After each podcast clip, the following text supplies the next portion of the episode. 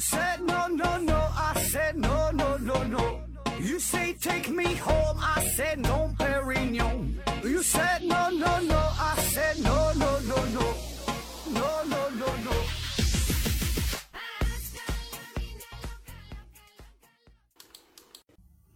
拼命探索，不计后果。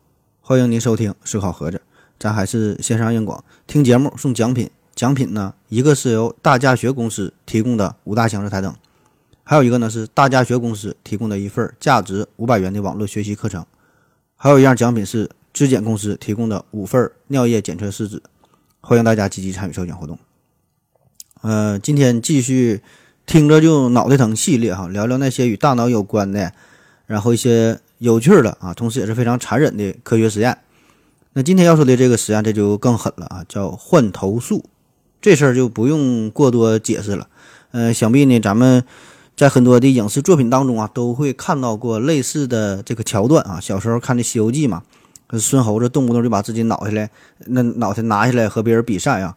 呃，最经典的《聊斋》里边有有有这么一个故事啊，有一个叫朱尔旦的书生，他嫌自己的媳妇长得不好看啊，还后来就找到了判官，让判官帮忙哈，这判官还真就同意了啊，帮他把他妻子的脑袋给。换了啊，是某冰冰同款啊，换完老漂亮了啊。当然，最后的结果并不理想啊。这个故事就就不再详细说了。反正这里边有详细的关于换头术的一个记载嘛。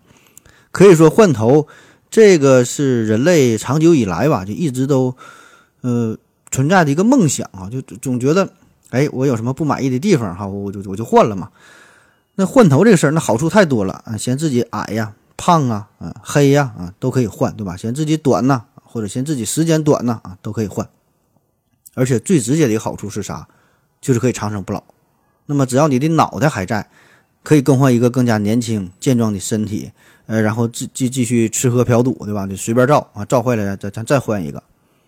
那一直以来咱都认为这个换头术更多的呢是存在于神话故事当中、科幻作品当中，对吧？现实世界好像并没有出现过。但是呢，现在随着人类科学技术的发展，随着医学技术的发展，呃，现在你看这个心、肝儿、嗯、肾，对吧？这些都都能换。那么，甚至有一些器官还可以通过这个人工器官来代替啊。所以呢，实现人类的换头术啊，好像也不是异想天开的事儿啊。当然，严格的说，这个不应该叫换头术啊，因为这个这换头比较特殊嘛，它应该叫换换身术啊。因为相对比。其他的这个器官移植来说，你换脑袋这个事儿，我们是以脑袋为中心，对吧？你换心、换肝、换肾，换完了之后你还是你啊，这些零部件呢，终究都是你的附属器官。但是换了头，换了头啊，你就不是你了。那么所谓的你呢，是因为用你的脑袋来定义的你。那虽然从这个尺寸上来说，整个身体要远远大于脑袋哈，但是咱们都是以脑袋作为一个呃核心，对吧？所以说应该叫换身术才对啊。但是大伙儿都是约定俗成，都这么叫嘛，都叫换头术啊，所以这里咱也不咬文嚼字了哈，反正就是这个手术，大伙儿都明白这是什么意思。嗯，那好了，咱直接进入正题，先回答一个有没有的问题啊，就是在这个世界上到目前为止，到底有没有真正的成功的换头术呢？答案是有的啊，就发生在我国的东北啊，东北这旮旯的事儿，在二零一七年的十一月十七号，世界首例换头术在中国东北哈尔滨成功实施。主刀的医生呢，是一位来自意大利的神经学家，叫做塞尔吉奥·卡纳维洛。嗯，他呢是与哈尔滨医科大学的任小平教授啊及其团队通力合作，经过了长达十八个小时的手术，终于成功了，成功的把一具尸体的头与另外一具尸体的身体相连接起来。那划重点了啊，这次手术呢是在两个尸体之间呃进行完成的，并不是给真正的活人换头。那各位合友听完之后，听到这感觉你是在逗我吗？对吧？两个尸体换头，你这这就没啥意思了吧？对吧？这玩意儿似乎它也没有啥难度，脑袋砍下来了，对吧？两边对齐了，直接拿五零二粘上，或者拿订书机钉上就完事儿了呗，对吧？只要你胆子足够大，这手术这换谁谁都会做，对吧？这好没啥难度。当然，你们这些人，你们也没有啥专业的医学知识哈，会把事情想的过于简单。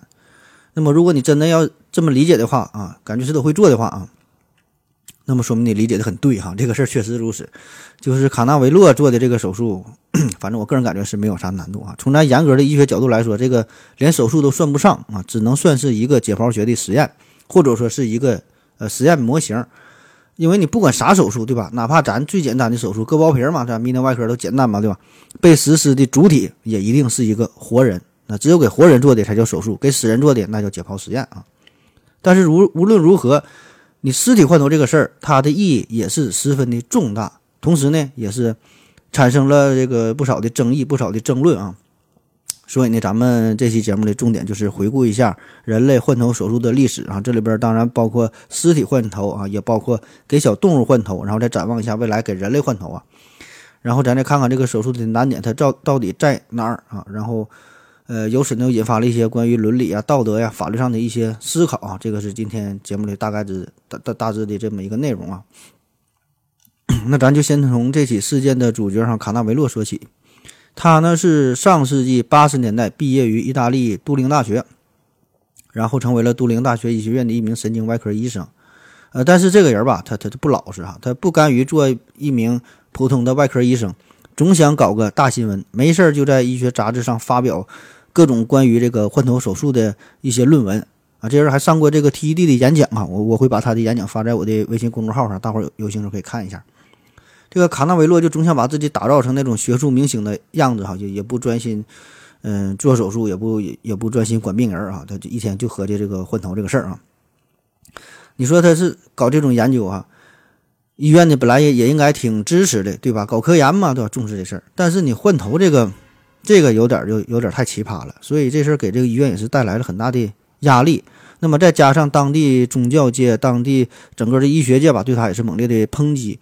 所以呢，在二零一四年的时候，卡纳维洛呢就和他所在的这个医院解除了劳动劳动合同啊，他就变成了一个自由身。那变得自由之后啊，他就更加的有时间有精力啊，致力于人类头颅移植手术的研究了，没人管了嘛。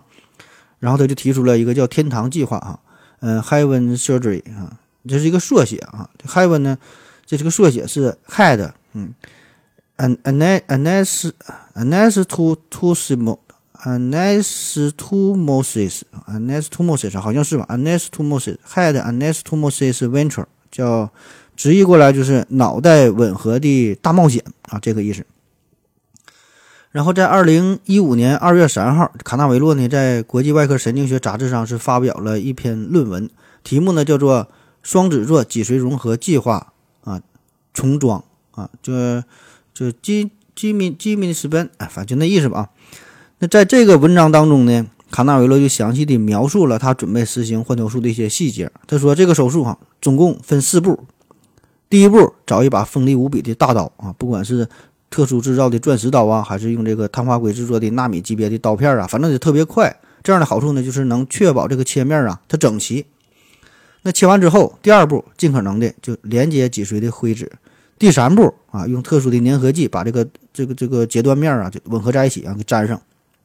第四步，使用电刺激刺激脊髓连接端，然后就促进它的吻合生长，并且呢，宣称要在两年之内就完成人类的换头术。那么你一听他这个操作哈，按他这么讲，这好像换头术也没啥难的，对吧？好像就找一个好一点的装修公司，好像就能就能搞定了啊。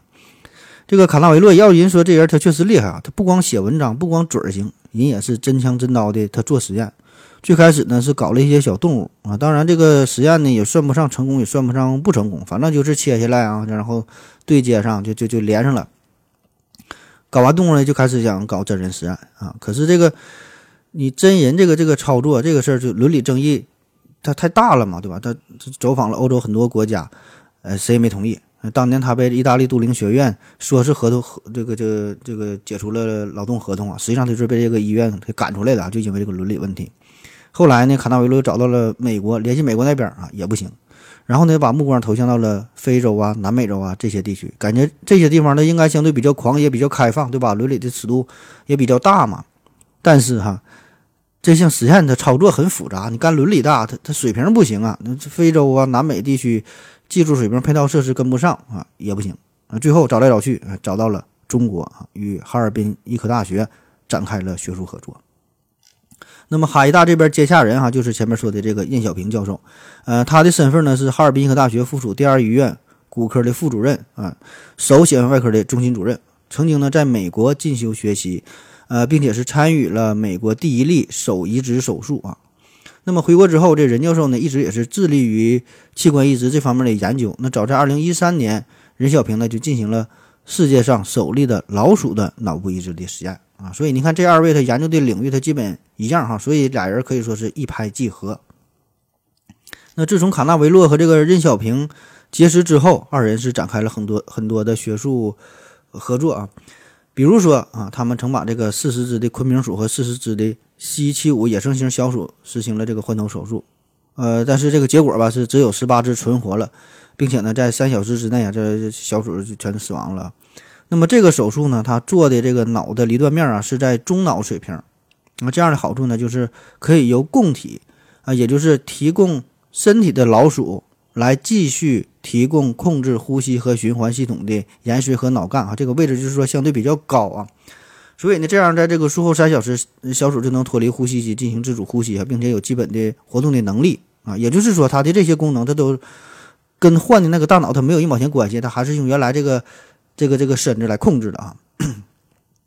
那么这实际上可以说，我也做过啊，小时候家里在农村，家大人杀这个大鹅呀，就把脑袋刀给剁下来了。啊，剁了之后，这个鹅还能跑老远了，它不死啊！你这个场面有点恐怖啊，所以大伙都在在后面追，最后拿那个大盆呐给给它给它给它扣住啊。那在二零一六年的一月，卡纳维洛呢又向媒体透露哈，他说他们完成了猴子的呃换头手术啊。要说卡纳维洛这个人吧，我就说他就总喜欢总总想搞大新闻嘛，就喜总喜欢这么嘚瑟啊，特别爱表现自我。呃，因为这个实验是两个人做的哈，而且是。这个以这个任小平为主导嘛，但是任小平呢，他不想向外界过多的透露换头这个这个这个事儿，对吧？你本来你这种实验就是很有争议性，你就偷偷摸摸的自己搞就完事儿了吧，对吧？可是卡纳维洛他他他不讲，就嘚瑟嘚瑟啊。所以你看任小平，人家任教授就是属于闷声发大财的类型啊。据说在二零一五年的时候，任教授他的课题还获得了国家一千万人民币的这个研究经费的支持哈。所以说你这事儿一暴露出去，哈，争议很大，整的沸沸扬扬的，这就没人没人再敢赞助你了。那么这次给猴子做的这个换头的手术，其实和之前小鼠的换头也差不多哈，无非就是脑袋剁下来，然后把血管连上，然后肌肉缝吧缝吧，皮呀一圈对上啊，就就完事儿了，也也也没连神经。所以呢，换头之后，这个猴子的脖子以下的这部分啊，基本是处于完全瘫痪的状态。啊，也不知道这猴子疼不疼啊？但是出于这个道德的考虑吧，让这个猴子只活了二十个小时就就给处死了。我估计他们也是想到了电影的十二只猴子当中，这个猴子军团呐抗议这个动物实验这个事儿啊。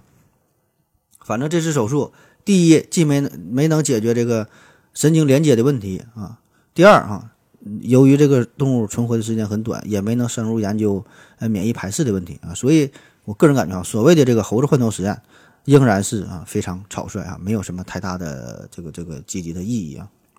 那好了，经过这么一系列的折腾之后，那卡纳维洛和这个任小平啊，就把目光从动物转向了人类哈。终极问题要给人类换头，可是你给谁换呢？对吧？谁能同意呢？啊，大家过得都挺快乐啊，就不快乐他也不能让你换呢。那你上大街上大街上找两个人啊，比如说让我和呃回到二零四九的刘院长，让咱俩换头，对吧？咱俩咱俩谁都不能同意，对吧？倒不是说怕死。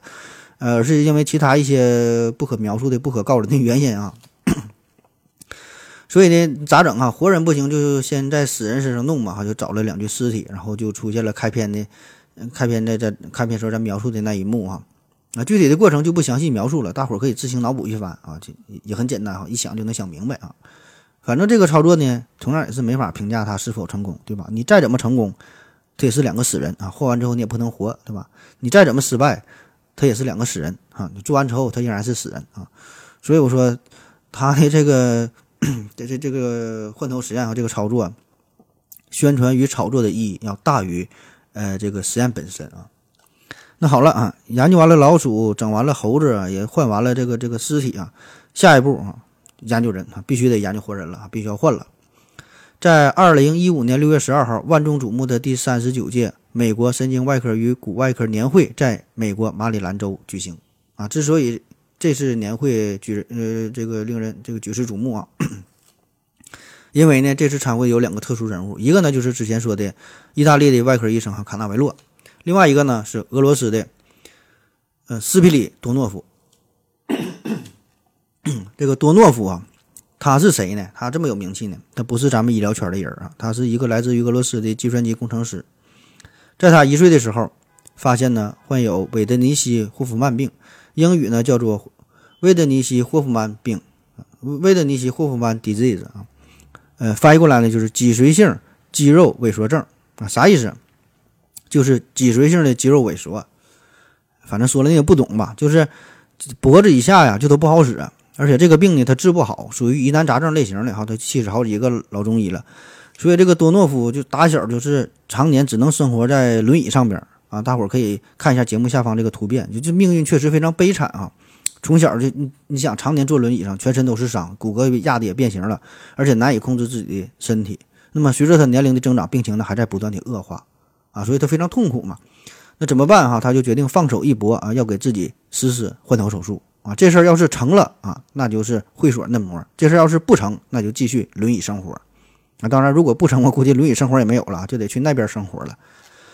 那然后这个多诺夫呢，他就常年一直关注着关于换头方面的信息，就看全世界哪个医院能给换的，哪个大夫能换的，对吧？研究这事儿。然后就注意到了卡纳维洛医生啊，私下呢也与他进行了一些交流，表达了自己的想法。那卡纳维洛得到这个消息之后啊，老开心了哈，终于有人主动主动送上门了啊，信心满满的就告诉这个多诺夫哈，烙铁没毛病哈，这事儿交给我妥妥的啊，以后你就告别轮椅生活了啊，赶紧联系下家把轮椅卖了吧。那卡纳梅洛就开始这个研究设计这个真人换头手术，同时呢，他也在着手寻找一个新鲜的。脑死亡的身体，对吧？你得有有这个身躯才行啊。预计手术啊，耗时呢大约要三十六个小时。那死人不说十八小时嘛，活人三十六小时，总花费呢大约在七百五十万英镑左右啊。大致的过程啊，先把多诺多诺夫的这个头部和捐献者的身体进行低温处理，这样的好处呢就是可以放慢呃这个细胞的呃死亡的速度。然后呢，这个医生呢会解剖颈部周围的一些组织，并且呢用一把锋利的大刀哈切断这个脊髓。那么这个手术最大的难点就在于这个脊髓的连接啊，连接连上之后啊，连上之后，然后这这外边的什么肌肉啊、什么血管啊，就就就就都给连连上啊，连上。那么手术之后，这个多诺夫呢要被麻醉长达四周的时间，以便让这个头部和身体啊完全长到一起。最后呢。这个护士把这个多诺夫给叫醒了。那么，如果这手术成功了啊，多诺夫呢将在理疗的帮助下，在一年内学会行走，适应自己的新的身体，包括呃一些感觉呀，然后试着用这个原来的声音说话呀啊，一个康复的过程。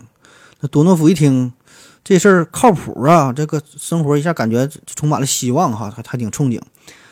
可是没过多久呢，他又反悔了。原因是啥呢？就是他成为了一个父亲。啊，就人生进入到了一个全新的阶段，而且呢，他媳妇儿长得确实也挺漂亮啊，大伙儿也可以看一下节目下方的这个这个图片啊，俄罗斯大美妞。所以这事儿就让多诺夫他非常犹豫啊，对吧？如果我这个手术失败了啊，自己就死掉了，对吧？媳妇儿孩子都是别人的了。如果手术成功了，成功了，我脑袋还在，但是我身体就没了。那以后再和老婆啪啪啪的时候，这场面就非常尴尬，对吧？而且，如果万一要再生孩子的话，这就闹不清楚了。你说这是谁的后代，对吧？所以多诺夫思前想后，算了吧，凑合活吧。这世界还是挺美好的。那多诺夫自己也说啊，他对新生活充满期待。虽然放弃了卡纳维洛医生的手术计划，但失去机会反而让他感到如释重负。呃，希望奇迹未来呢会在其他人身上发生，他也会继续关注这一行动。啊，好了，咱先休息一会儿。我要跟正南去尿尿。你要不要一起去啊？我也要去。哎，风姐，我要跟正南、阿呆一起去尿尿，你要不要一起去啊？嗯，好了啊，喝了口水回来，咱们继续聊。说这个人类的活体的换头实验没能实施成功，那下面呢，咱说说真正实施的在动物身上进行的呃换头实验啊。那主要呢就是集中在美国和前苏联这两个国家。当时的大背景就是美苏的冷战期间嘛，不断进行着各种各样的这个科学竞赛啊。咱比较熟知的就是当时是造火箭呐、发卫星啊，啊对吧？争着抢着要上天。其实呢，在这个换头领域，美苏之间也一直在明争暗斗。那只不过这段历史比起阿波罗登月来说呢，并不是十分光彩啊，也没有什么太大的这个这个成果啊。所以这个美苏双方都不太愿意提及这方面的事儿啊。但是我挺愿意提及的。那早在一五。呃，早在一九啊一五，早在一九五四年，前苏联前苏联科学家弗拉基米尔呃，德米科霍夫啊，他呢就研发出了一只双头狗啊，啥意思啊？这个不是换头，而是呢把一个博美的脑袋呀给给给割下来啊，然后呢连接在一个哈士奇的脖子上边啊。当然具体什么品种啊，这狗啥品种这我不知道哈，反正就是这意思。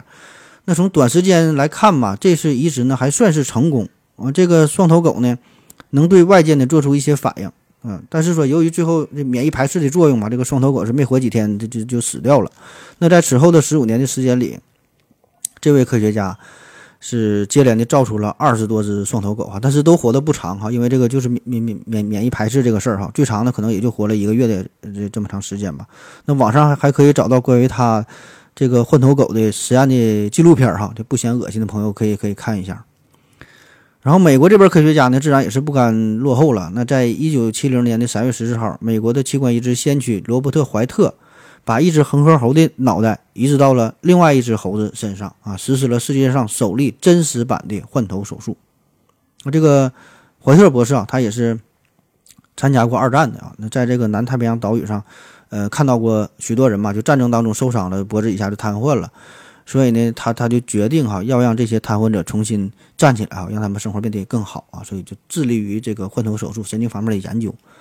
那怀特这个研究，这个是真正的换头哈，把这猴猴子这个脑袋给换了嘛，能睁开眼睛，还能张嘴啊，还还能喝饮料呢。据说术后的脑电图呢，也基本的都正常的啊。据说有一只猴子醒来之后所做的第一件事，就把这个医务人员的手指头还给还给咬了啊。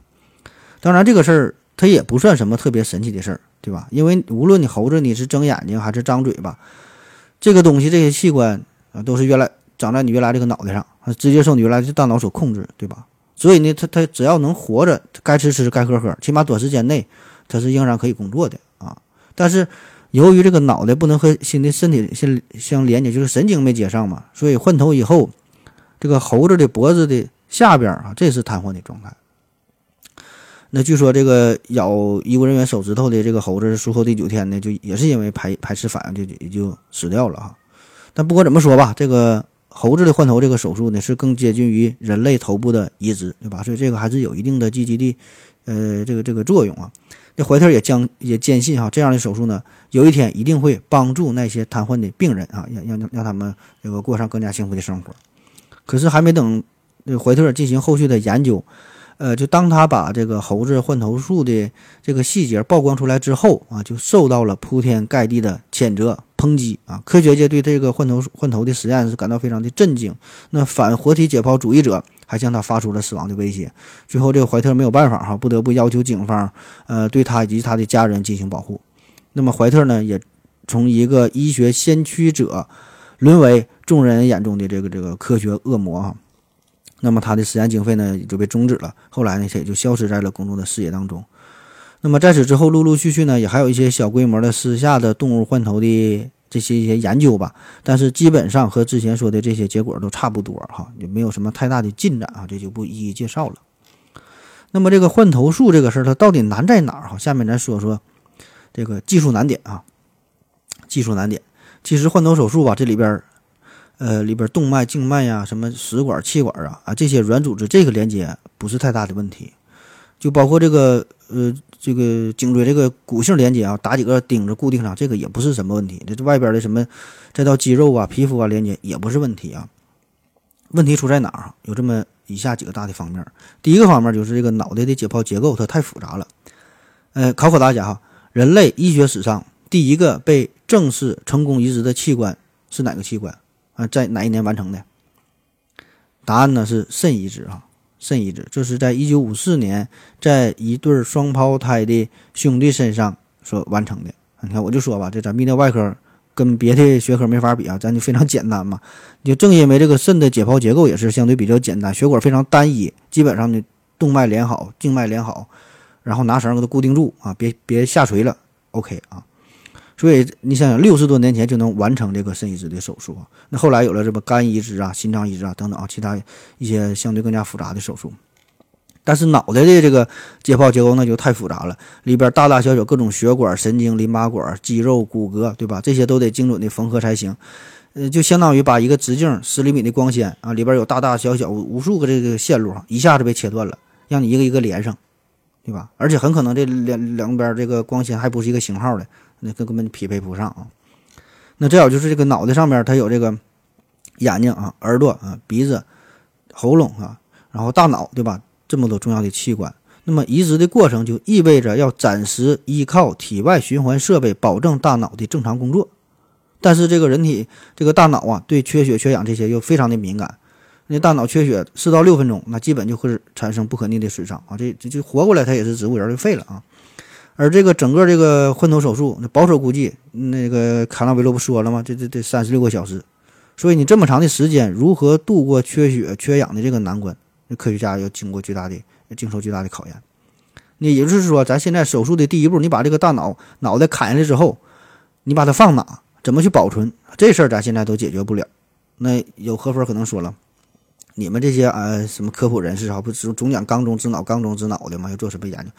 你放缸里啊，是吧？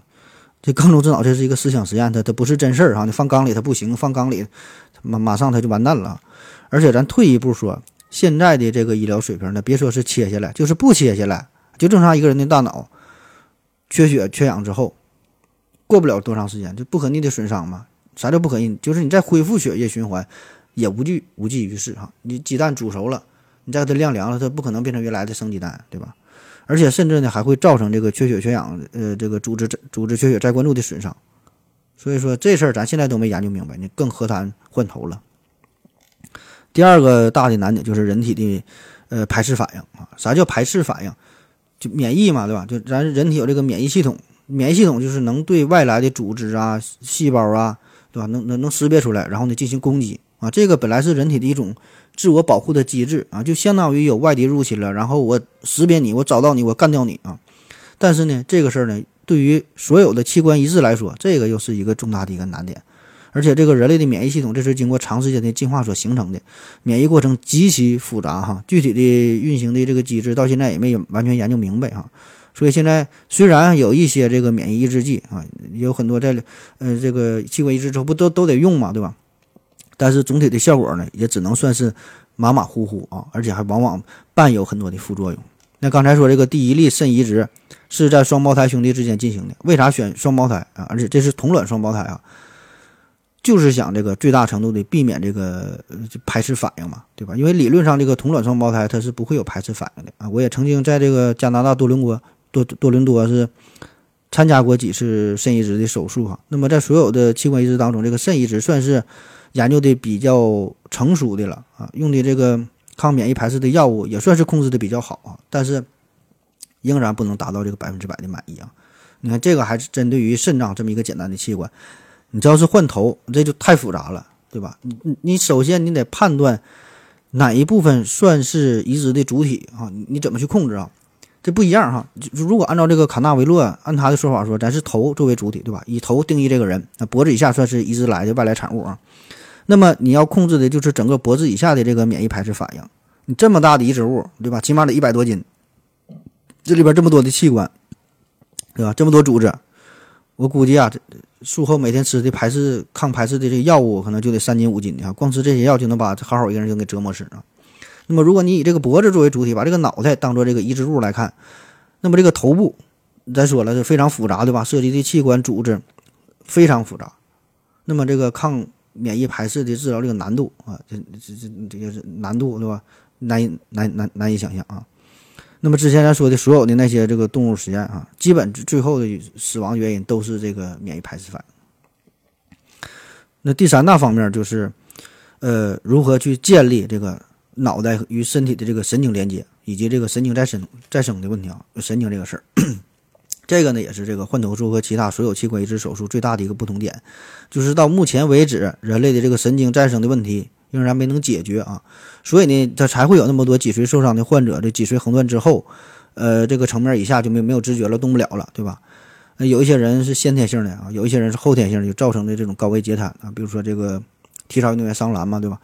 所以你看这事儿，他现在你都解决不了，也就是说你自己的神经断了之后，你都连接不上。你还两，你还想连别人的？你这怎不扯扯扯扯扯犊子呢？对吧？当然了，这个卡纳维洛呢，他也也意识到了这个问题，对吧？人家在研究这事儿的，他提出的方案呢，是用一种叫做聚乙二醇的东西，就想把这个断裂的这个脊髓给粘上啊，就像是这个胶水一样给粘上。那啥叫聚乙二醇呢？呃，要说这东西它也不是什么高端，不是什么神秘神秘的物件。呃，化妆品呐、制药啊、化纤呐、橡胶啊、造纸，就很多行业当中都会用到这个聚乙二醇。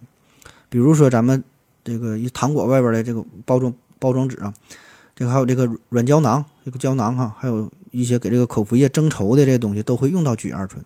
啊，这个东西理论上呢，的确可以作为一种细胞融合剂，引起邻近的细胞膜相融合，继而呢使这个细胞啊融合成为一个细胞，它它有点这个作用，但是这作用很有限，而且这东西它早已被科学家就研究过了哈，并没有发现说可以直接让你这两个断裂的神经啊一体的神经连接之后啊，就促进它们融合再生，它没有这么神奇的功效，对吧？你这么多的神经学家，他也不是吃干饭的哈，所以我也不知道这个卡纳维洛他是。哪来的这个勇气哈？哪来的这个迷之自信啊？而且咱现在别说是脑袋了，你就想想在咱临床上，对吧？你听过的新闻、看过的报道，手指头断了做的这个再植手术，在这个神经吻合方面，术后的功能恢复都很难，对吧？不可能回到 回到原来的这个样子。那有的根本他术后也没有没有没有知觉啊，就是神经不行嘛，对吧？而且这个还是你自己的手指头啊，如果是别人的手指头，叫。同种异体的器官移植，那目前来看，术后功能的恢复那更是一塌糊涂啊。那么很多人在这个呃移植之后，就怎么看就怎么感觉这手指头它都不是自己的啊，因为确实不是他自己的嘛，这就很难受哈。而且呢，还因为这事儿呢，很多人就产生了这个心理上的疾病啊。有的人还因为这事儿就自杀了。就是在很多异体的器官移植之后的这这这个患者身上，都会多或多或少的出现一些心理上的这个问题啊。那么你看，说的手指头移植，这个还是周围神经的这个连接啊，连猜想人意的水平都达不到啊！你换头，这个是中枢神经啊，这就更复杂了。在直径不到两厘米的这个这个这个脊髓里面，你要完成数量众多的神经纤维和这个细胞的吻合啊，就相当于啥？几万根电话线捆成一捆，非常细非常细，一刀砍下去，要求你快速的、准确的连接。电线外边没有什么颜色，没有什么标识，哪根跟哪根你也不知道，对吧？你说你咋连？咱就不说一万根啊，就一根你怎么连？你神经咋整？你是拿胶布缠上啊？拿两股铁丝拧上啊？就它显然它都不灵，对吧？那现在这个医学领域看似对神经损伤修复的研究是开展的如火如荼啊，热闹非凡。又什么神经营养因子，又什么生物工程，又什么呃替代的材料疗法，还有什么有尝试神经干细胞的，很多很多，可谓是八仙过海，各显神通。那其实呢都没用哈，大部分。仍然是只存在于这个实验室当中，处于一个摸索尝试的阶段。就是你看，就是解决一个问题的方法，它越多，说明啥？这问题它就越复杂，它没有一个好办法，它没有管用的办法。但凡是这问题能解决，有一个管用的办法，就用这一个就完事儿了，还研究那么多，还扯啥呀？对吧？所以在这个医学上，这个神经连接这个事儿，它很难哈，难到什么程度？我举个不恰当的例子啊，就是说神经再生与连接，如果是一碗红烧肉的话啊，咱现在的医疗水平，连个猪它都还没找着。当然，咱也不能一味的抨击吧，这个该鼓励还得鼓励。嗯，如果说哈，如果说哈，到了二零四九年或者某一年吧，这混头术真的能够成功啊，那绝对这个是，呃，医学哈，这是科学的一个一个一个大福音，对吧？因为这就意味着脊髓损伤啊、脑损伤啊、呃，截瘫呐，对吧？这些病能治好了，甚至说是什么嗯，先天性的痴呆啊、中风啊、帕金森病啊，对吧？反正就是与神经系统有关的疾病，可能都会有了这个治愈的一个希望。对吧？虽然这个混头术这事儿确实是充满了争议，呃，但是说这项对于这项技术，对于神经学的这个研究啊，这个是可以给人类带来好处的。这个就是我们还是蛮期待的。好了，咱再休息一会儿。我要跟正南去尿尿，你要不要一起去啊？我也要去。呃，风姐，我要跟正南、阿呆一起去尿尿，你要不要一起去啊？嗯，好了啊，尿过尿回来咱。继续聊，呃，最后咱说说这个换头术带来的一些思考吧，就是这事儿它是否合理啊，是否合法，是否符合人类的伦理，是否符合大自然的规律啊？咱们先看看这个科学共同体给出的一个态度。那针对于卡纳维洛进行的换头手术，全球最大的神经外科学组织世界神经外科联合会啊，曾发表过严肃的声明，说这种对病人没有任何好处，只为了吸引。媒体眼球的行为必须受到所有官方组织的集体抵制。头颅移植手术具有一定可行性，但目前只能在人体头颅必须的脑血管吻合基础上建立脑血液循环。但脊髓横断后，头与身体不能建立神经连接，人们仍然没有能力做脊髓离断后的神经元再生，因此头颅移植不但是伦理学上不可接受，在科学方面也毫无意义。啊，这个就是官方给出的一个一个观点啊，说的比较直接了啊。那下面呢，我谈谈我个人的这么一点不太成熟的、非常肤浅、幼稚哈，甚至是错误可笑的一些小想法啊，分这么几个方面啊。第一个呢，就是这个安全性的问题。安全性，一个手术它的成功率达到多少的时候才可以大范围的进行推广使用呢？这个医学伦理学上曾经有这么一个呃黄金准则啊，就是禁止进行呃估计受试者可能。死亡或者是残废的人体实验，啊，再说一遍，禁止进行估计受试者有可能死亡或者是残废的人体实验。那换句话说，就是如果不能保证受试者存活的实验是不应该进行的。但是呢，在一些特殊的情况下，又不是这样哈。比如说这个心脏移植，那么根据这个标准来看，世界上第一例心脏移植手术它就不应该进行，对吧？因为你这事儿的你没没法确保它是安全的。那就算是现在这个心脏移植手术。也不可能做到百分之百的安全可靠，对吧？它一定有手术失败的。那我们看看现在给出的这个心脏移植的适应症是啥？中末期心力衰竭，经系统的内科治疗或常规外科手术均无法使其治愈。如果不进行心脏移植，预计寿命达到一年的可能性小于百分之五十。所以你看这个适应症，然后就可以看得出来，直到现在，就包括心脏移植和其他器官移植手术。它都不是治疗疾病的第一选择哈，它是会让你很多内科的治疗或者其他常规的手术进行尝试哈。为啥进行移植是一个不得已的选择？那么我们再看这个考虑这个换头术这个事儿，那换头术它的适应症应该是啥呢？啊，你你想一想，一个人在什么情况下要换头术呢？这个每个人给的答案不一样哈，很可能他就没有一个统一的适应症，因为你看一方面这个换头术吧，它不同于心脏移植手术。心脏移植手这事儿，如果你不做心脏移植手术，这个人儿基本就是死路一条啊！官方的说法，这就是一年内预计寿命到一年的可能性小于百分之五十，哈，基本就是快要死了啊！所以这个手术是不得不做啊。但是换头术，你想想，换头术这个人他如果不做的话，他仍然可以活呀。咱之前说的那个多多多诺夫对吧？活活活活了多少年？活了三十多年了。他不换不换头，继续可以和他的妻子继续活下去，对吧？只不过他换了手换了头之后，生活质量啊会更高一些啊。他在追求更好的生活的方式，对吧？不换头他也死不了啊。所以这个是一种冒险行为，而不是不得不做的行为。另一方面呢，就是这个换头术，它的结果只有生和死这两个答案，对？生存还是死亡，这就是一锤子买卖。那这玩意儿还不像肾移植，肾移植它有失败的机会啊，就移植失败了。大不了咱把这移植的肾再切了，恢复原样啊，咱继续透析，你还能活，对吧？还能维持生存。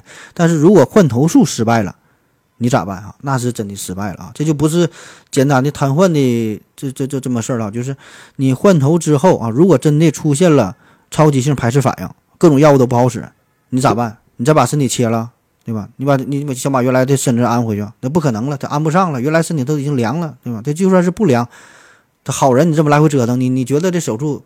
还能给你安回去吗？对吧？最后只能是孤零零的剩一个大脑袋活在这个世界上哈，就就你以为你是忍者神龟里边那个浪哥吗？对吧？所以保证就是死路一条啊。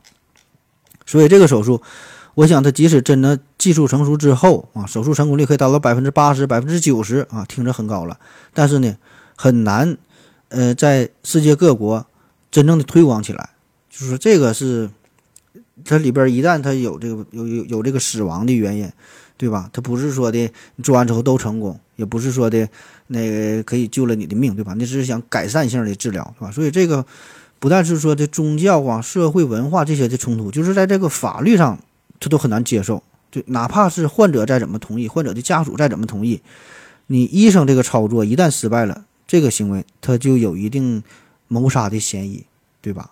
所以这个就是医学与法律的一个冲突。那么对于一个创新的手术来说，医学共同体如何客观准确地对它的疗效进行评估，对它的风险进行考量，如何协调它与法律的关系啊？这个是一个要值得深思的问题啊。当然我没有答案啊，我就是想到这个事儿啊。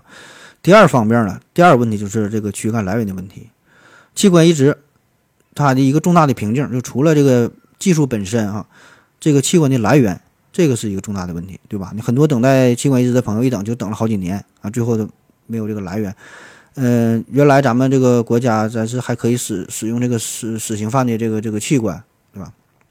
但是呢，从二零一五年一月一号起，中国也像其他世界，呃，世界其他这个许多国家一样，开始全面停止使用死囚犯的器官，所以这个公民自愿捐献器官成为了这个移植供体的一个唯一来源。可是呢，大家平心而论哈，你你感觉你说你死了之后，你愿意把自己的器官，愿意把自己这个尸体捐献出来吗？对吧？很很少啊，这种人。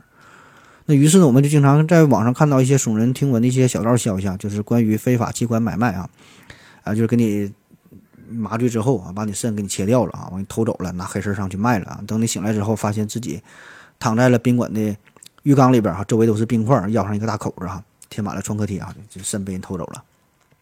当然，这些消息我想绝大多数呢可能都是假的哈，就是为了吸引眼球、赚取点流量哈，这个事儿。但是呢，我想类似的事件也一定是发生过，而且很可能正在发生。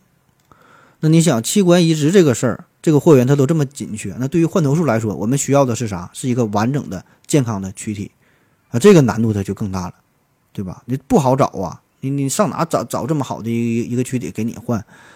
咱就想。假设有人他生前同意说的，我死了之后我要捐献具具自己的躯体啊，这些器官你可以拆开了给很多人用，也可以把我整个这个躯体，呃，给给别人换头啊都行。可是咱具体想一下，这一个人他他为什么他他会死啊？他是怎么死的？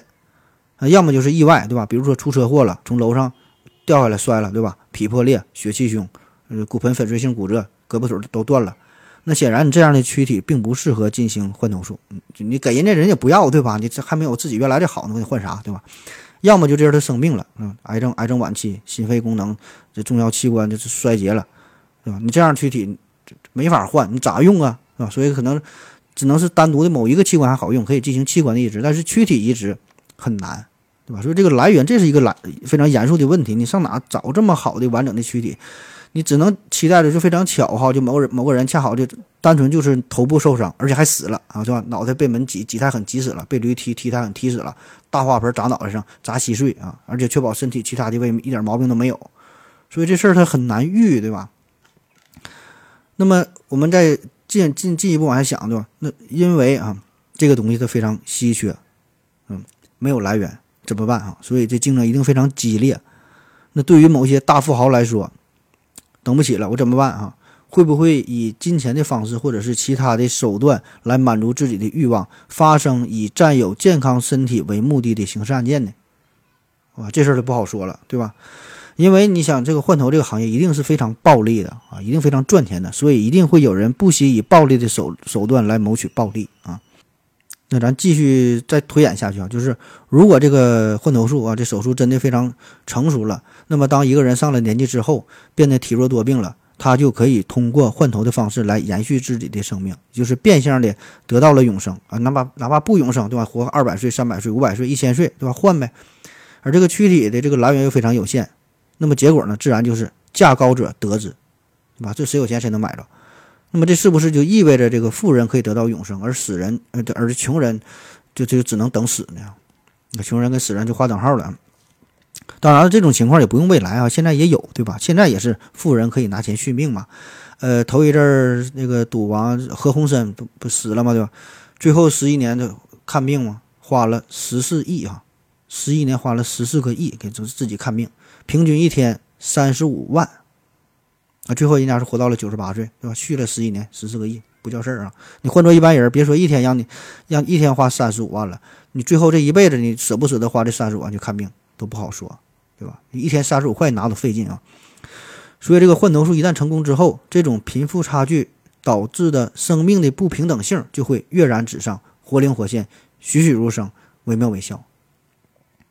那么随之而来的就是。一定还会暴露出更多更多一系列的贫富差距导致的问题，对吧？甚至说的这个事儿会威胁社会的稳定啊，会导致社会结构的崩塌。嗯，第三方面，关于这个人格的定位问题啊，那以往的器官移植呢，只涉及到这个器官本身的功能的使用，但是呢，换头术之后啊，这个就关乎到一个人格啊，一个人他的人格的重新一个定位问题，就是换头之后用不用重新。换个身份证，用不用重新上户口，用不用重新办一张公交 IC 卡，那之前办的健身卡还能让我用不？对吧？就这些都是要考虑的。那比如说哈，A 这个人他换头术哈，就 A 这个人他提供的是脑袋，用的这个脑袋，然后呢和 B 的身体相结合了，那新合成的这个人到底是谁啊？有三种答案。第一种呢，他还是 A。因为这个大脑呢是思维的器官，是主导嘛，对吧？是社会属性的这个物质载体啊。很多人认为新新形成这个人还是 A 啊，很多人都这么想。呃，也有少部分人呢会认为他是 B 啊，因为用的 B 的 B 的身体嘛，体积上来说占有更大的份额。还有第三种答案呢，认为他既不是 A 也不是 B，而是全新的 C 这个人啊，因为呢他既兼顾了 A 的思维和意识，又兼顾了 B 的生理功能和这个躯体上的功能，所以呢他应该有一个全新的社会属性，然后生成了 C。那当然，如果单纯从社会学来看，从法律法律层面来看，这个问题倒并不十分复杂，对吧？只要咱们事先规定好这个人是谁，那就 OK 了啊。比如说 B 啊，曾经欠了银行一百万的贷款，那么咱就得事先声明好，换头之后，这个 B 他提供的是躯体，B 的社会身份已经不存在不存在了啊，你不能再找换完头的这个 A 这个人再来要钱，对吧？这个事儿就是很简单哈，事先法律上规定就行。问题就是啥呢？一方面呢，换头之后就是对于人格、对于心理上的作用。这个是非常持久的啊！刚才说了很多人手指头移植之后他都自杀了，对吧？咱这躯体移植之后，比如说原来矮这个人家穷人丑一米四九，换头之后换个一米八大高个，身体非常健康啊，身高肤色都改变了啊！当然你一米四九换成一米八这事儿可能很开心，心情可能会好一些啊。但是如果反过来呢？啊，这个人的心理阴影面积会多大，对吧？社会对他的认定，他自己对自己的心理生理的认定，这种定位，对吧？都会发生变化。对吧？所以说，这个换头人他是否能够真正接纳自己的身体？换头之后是否会出现极为严重的心理问题啊？这个是要考虑的。还有就是家庭方面的问题。马克思曾经说过，人的本质就是一切社会关系的总和。那换头之后，你这个社会总和是否会发生变化呢？对吧？A 的家人，特别是 A 的老婆会怎会怎么想？那天天跟这个 A 亲嘴儿啊，可是又是又和 B 在啪啪啪。对吧？这富家人可能都不太舒服啊。原来的 B 倒是可能感觉挺舒服啊，但是他但是他已经感觉不到了啊。还有这个 B 的家人会怎么想，对吧？B 的老婆又是怎么想？那就算是他们的家人都没有反对意见啊，都能够接受新生成的这个 A 加 B 这这这个这个人啊。那换头后，这个 A 和他老婆生了孩子，这孩子算是谁的后代？这咋整？对吧？因为从科学的角度来说啊，就从这个医学角度来说，换头人的。生殖细胞，这是来自于 B 的，对吧？这是 B 的睾丸呐，对吧？可是呢，是否生下的这，是否愿意生下这个孩子？以及孩子出生后，这个法律上的监护人他都是 A，对吧？最终他得管 A 叫爸爸，对吧？所以这个就产生了一个矛盾。话说在上世纪七十年代呢，也是咱们泌尿外科的事儿哈。呃，我国器官移植的创始人邱法祖，他呢曾经做过一例睾丸移植的手术，睾丸移植。这个，而且一直对这俩人很有意思啊，就是父亲老王把他的睾丸移植给了儿子小王，就为了保证这个家族血统的纯正嘛，对吧？你移别人的不好，爸爸的睾丸给孩子了。那么移植之后，这小王呢还真的成功了，有了自己的孩子，手术很成功，也生孩子了。但是这个就伦理学上就就出现问题了，这孩子算谁的？是老王的还是小王的？对吧？这孩子跟小王是啥关系？父子关系还是兄弟关系？大伙儿争论不休啊，没有统一答案。然后我国呢就取消了这个睾丸移植手术啊。现在好像全世界呃法律上好像都不允许就做这个睾丸移植啊，就是因为这伦理上的事儿嘛。但是说你做阴茎移植可以啊，哎，这个挺有意思，阴茎移植是可以的啊。呃，目前阴茎移植的最大的难点就是如何说服患者的妻子能够同意这个手术啊。大伙儿有兴趣可以留言哈，以后咱再整一些这节目，这能哎这样挺有意思啊。这外国有类似的事情啊，也是这个伦理方面，就是女儿不孕不育，然后她的母亲为她代孕，然后生孩子。那生完孩子之后，就不知道是管她叫妈还是管她叫二姐啊。那么第四方面就是关于死亡的思考啊，死亡换头术对死亡是一个很大的冲击啊。不说让你长生嘛，对吧？也也能起码让你延延长你生命哈，一整活个几百年。你本来生老病死啊，这是自然的规律。死亡本来是自然界当中最最正常的一件事儿了，但是呢，由于现代医学的发展、医疗技术的提升，就让我们产生了一个幻觉，就是我们会本能的、本能的把这个死亡啊归因于某一种技术的失败，啊，就感觉是不是这个大夫这个药啊给我用的不对啊？是不是这个大夫给我误诊了？手术没给我做好啊？这医院水平不行啊？就是大家开始变得很难接受死亡这个必然的结局啊！而且很有意思的就是，医生也会在死死亡原因上，就死亡不都有有有开死亡证明嘛？死亡原因上必须你得填写啊，你写什么呼吸衰竭啊，或者其他什么什么什么，非常敷衍的一个原因。就没看过哪个医生把这个死亡原因写成患者实在是太老了，然后大家呢还得这个组织讨论学习，啊，似乎还要反省一下，说我哪个地方做的不对呀，还要吸取点教训呢，好像下一次这个科主任就能干过这个阎王爷似的。那么在这种大的趋势之下，我们逐渐就会产生一种执念，就以为人类一定可以出现更高级的技术，呃，治治疗好更多更多的疾病啊，不管是什么癌症啊、糖尿病啊，终将一一都被攻克。然后呢，可以延长人类的寿命啊，你人均寿命一百岁、二百岁啊，甚至向着永生的方向去发展。可是，如果我们把这个全人类、全人类啊当做一个整体的话，那么我们真的有必要这么去做吗？我们的医学一定要这么拼吗？有什么意义吗？一方面，你看，咱现在看，咱医学的现在的目标人群是啥？一定是那些生病的人、虚弱的人。对吧？需需要帮助的人，可是按照生物进化的理论来说，这些人本来就是应该被大自然所淘汰的，留下的一定是最健康的、最健壮的，对吧？这样的人他才能让他更好的这个优良的基因，他才能延续下去，对吧？你才才才能进化嘛，这个才是自然选择的一个结果。那另一方面，从整个文明的角度来说，个体生命的延长，你原来活三十岁，现在活到六十岁啊，在以后活到九十岁。似乎呢，并没有太大的意义。就是说，你对于个人来说，你我都想长寿啊，你活一百岁、二百岁才好呢。但是对于整个文明来说，它无所谓，对吧？反正都是传宗接代嘛，每一批人他都可以创造价值。你死了有你的孩子，孩子有你的孙子，还有子子孙孙的。就是对于文明的进程来说，你个体的生命的延长，没有什么太大的区别，它没有用哈。当然，这事儿如果细聊来说，可能会有一些细微的不一样。呃，比如说啊，一个人寿命原来是五十岁啊，花二十年是学习，后三十年。呃，创造价值，对吧？创造了三十年价值。那如果生命是一百岁啊，花二十年学习，你可以有八十年的时间来创造价值啊，可以创造更多的价值。那也许这类的文明就是后者，就是发展的可能会更快一些。但是呢，这个它只是理论上的，因为这个人类的学习与创造力，它也不是线性的增长啊，不是年岁越大，积累的时间越长，你创造价值就更大哈。纵观这个人类的很多众多的工作当中，很少有那种就纯靠经验积累型的，对吧？大多数还是。年轻力壮的时候才能创造更大的价值，而且呢，这个到达一个顶点之后了，这个人他都是会走下坡路的啊，反而会消耗更多的社会资源。而且回顾咱整个人类文明的进程，创造出巨大辉煌成就的这些大人物，亚里士多德呀，什么牛顿呐、伽利略、达芬奇啊、爱因斯坦呐、麦克斯韦呀，对吧？这些人，他都不是因为他活得长，他创造价值、做出贡献的，对吧？所以我个人感觉，如果上升到宇宙的尺度，上升到整个。地球文明的这这个层面来说的话，医学呢似乎没有太大的用途，对吧？更多的呢只是在散发着人性的光芒。那有有人可能会反驳哈，那如果可以长生不老了，那么咱就可以进行长距离的星际旅行了，对吧？当然，这个确实是有这么一丢丢的好处哈。但是现在星际旅行的核心问题并不是因为人类寿命的问题，而是因为能源的问题，是因为材料的问题，以及这个光速极限的问题啊。当然这是一个很大的话题啊，咱就不展开讨论了。嗯，然后说到这儿，我我我想可能一定会有很多人批评啊，就是你作为一个医生啊，居然说医学没没啥用哈，说的这个原来什么救死扶伤啊，这是这个什么医者仁心啊，这你太不人性了哈，你这生命你怎么能去去量化呢？对吧？你每个人的生命都值得去尊重啊，每个人都有生的权利哈，生命平等如何如何？呃，对于这种反驳吧，我就说。这是站在不同维度的讨论哈，这个刚才不说了，我放眼的是星辰大海哈，你你说这些这就是鸡毛蒜皮了，这个层次太低哈，不是一个维度哈。